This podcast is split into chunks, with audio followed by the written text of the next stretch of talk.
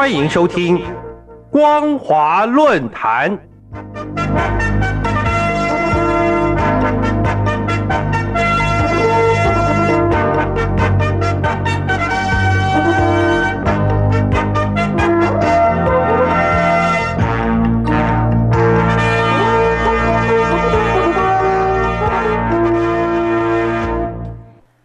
各位听众朋友，大家好，欢迎收听今天的光华论坛，我是兰玲。今天要谈论的主题是中共高层矛盾百出，权力斗争日渐炽烈。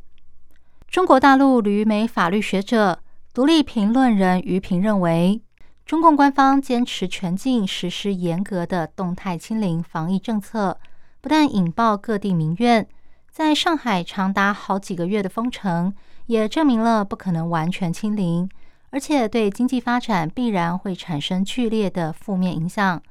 根据内部消息以及中国大陆各地正逐渐开放检疫限制，可以看出，北京当局实际上已经放弃了动态清零，但为了维护中共领导人习近平的面子，绝对不能产生政治矛盾，因此仍然坚持清零的政治口号。由于新冠病毒难以消除，而且感染者经常无症状，导致他们很容易成为隐形传播者。如果没有进行全面筛检，根本无法确定真正的染疫人数。不过，一旦发现染疫者，就开始执行封锁、隔离，直到病毒消失的方式，不但没有实际效果，带来的民生与经济冲击更是难以估计。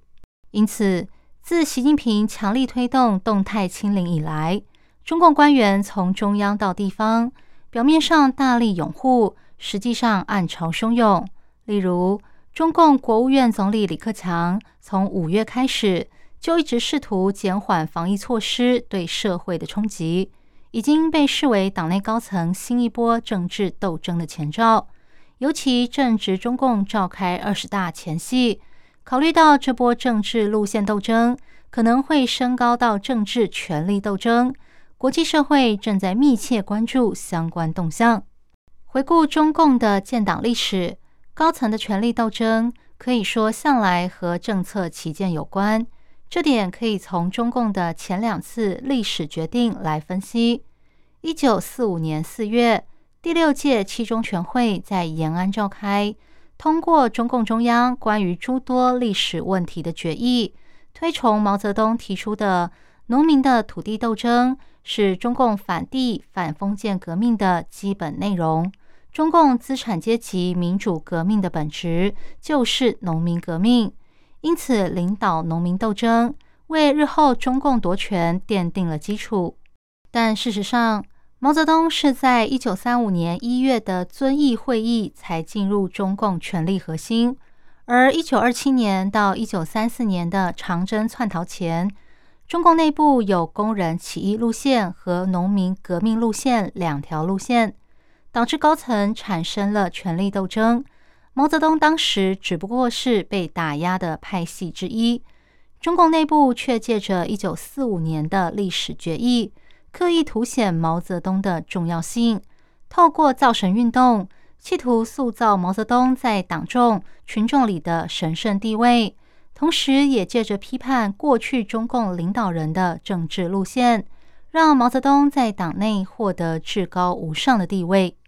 一九八一年六月，中共又召开第十一届六中全会，再度通过关于建国以来党的诸多历史问题的决议。将中共建政后分为四个阶段，分别是一九四九到一九五六年完成社会主义基本改造，一九五六到一九六五年开始全面建设社会主义，但期间遭遇了重大的挫折。这里指的是大跃进带来的饥荒。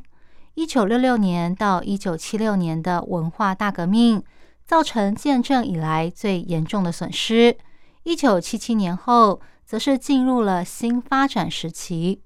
其中，中共将文革定义为毛泽东错误发动，又被反动集团利用所铸成的严重内乱灾难，认为毛泽东应该负起主要责任，给予他七分功、三分过的评价，再从毛泽东思想内抽离出实事求是、群众路线、独立自主、自力更生等元素，让在一九七八年第十一届三中全会上确立新领导地位的邓小平，可以用“实践是检验真理的唯一标准”这个说法，站在理论的制高点，压制党内的反对势力。借此展开他对外改革开放、对内四个坚持的政策路线。从中共的百年党史可以看出，党的重大政策路线转变必定与主张不同政策立场的权力团体斗争密切相关。最后获胜进入核心的一方，不但会全力碾压失败的政治势力，还会借由重新诠释理论思想、施政方针。来宣誓独尊的领导地位。今年二十大是习近平能否打破自江泽民、胡锦涛时期以来最高领导人只能连任一次的关键。去年十一月，中共曾经在第十九届六中全会中高调发表中共中央关于党的百年奋斗重大成就和历史经验的决议，用来巩固习近平的执政地位。但五月二十五号却发生了一件微妙的政治事件。当天一早，中共党媒《人民日报》的头条刊登了一篇评论，主题是“中国经济发展前景一定会更加光明”。内容指出，习近平应对乌俄冲突的做法以及维持“清零”等各项政策，使中国大陆的经济逐步复苏。但到了下午，报道内容又换成了。李克强率领十万名各级官员参加了全国稳住经济大盘电视电话会议，说今年国内八十七个城市约四亿多人被封锁超过两个月，导致经济损失超过六百亿美元。中国正面临严重的经济危机，必须动用总预备金来应应。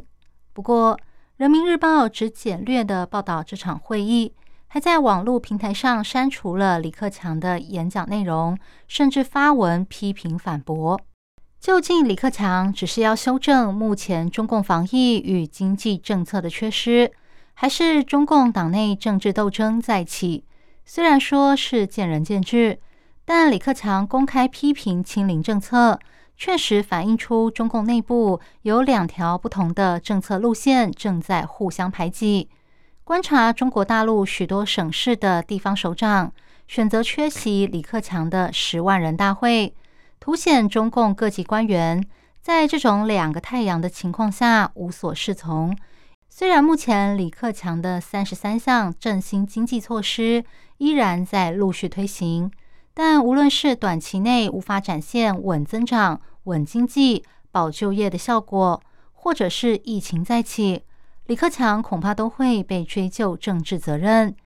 长期以来，中共党内一直存在着有反习阵营的说法，虽然难以证实，但从总体形势和北京高层的人事布局来看，即使有，目前也很难和习近平的势力互相抗衡，更难以撼动他在二十大称皇称帝的美梦。权力分享与相互制衡。从来不是共产党这种专制集权政体会考虑的事，但潜伏在中共内部的高层政策分歧，以及因此埋下的权力斗争火种，一直是中共权力交替的方式。可以预见，二十大后，中共的政治情势将会呈现新的风貌，值得继续关注。以上是今天的光华论坛，今天探讨的主题是。中共高层矛盾百出，权力斗争日渐炽烈。我是兰陵，感谢您的收听，我们下次再会。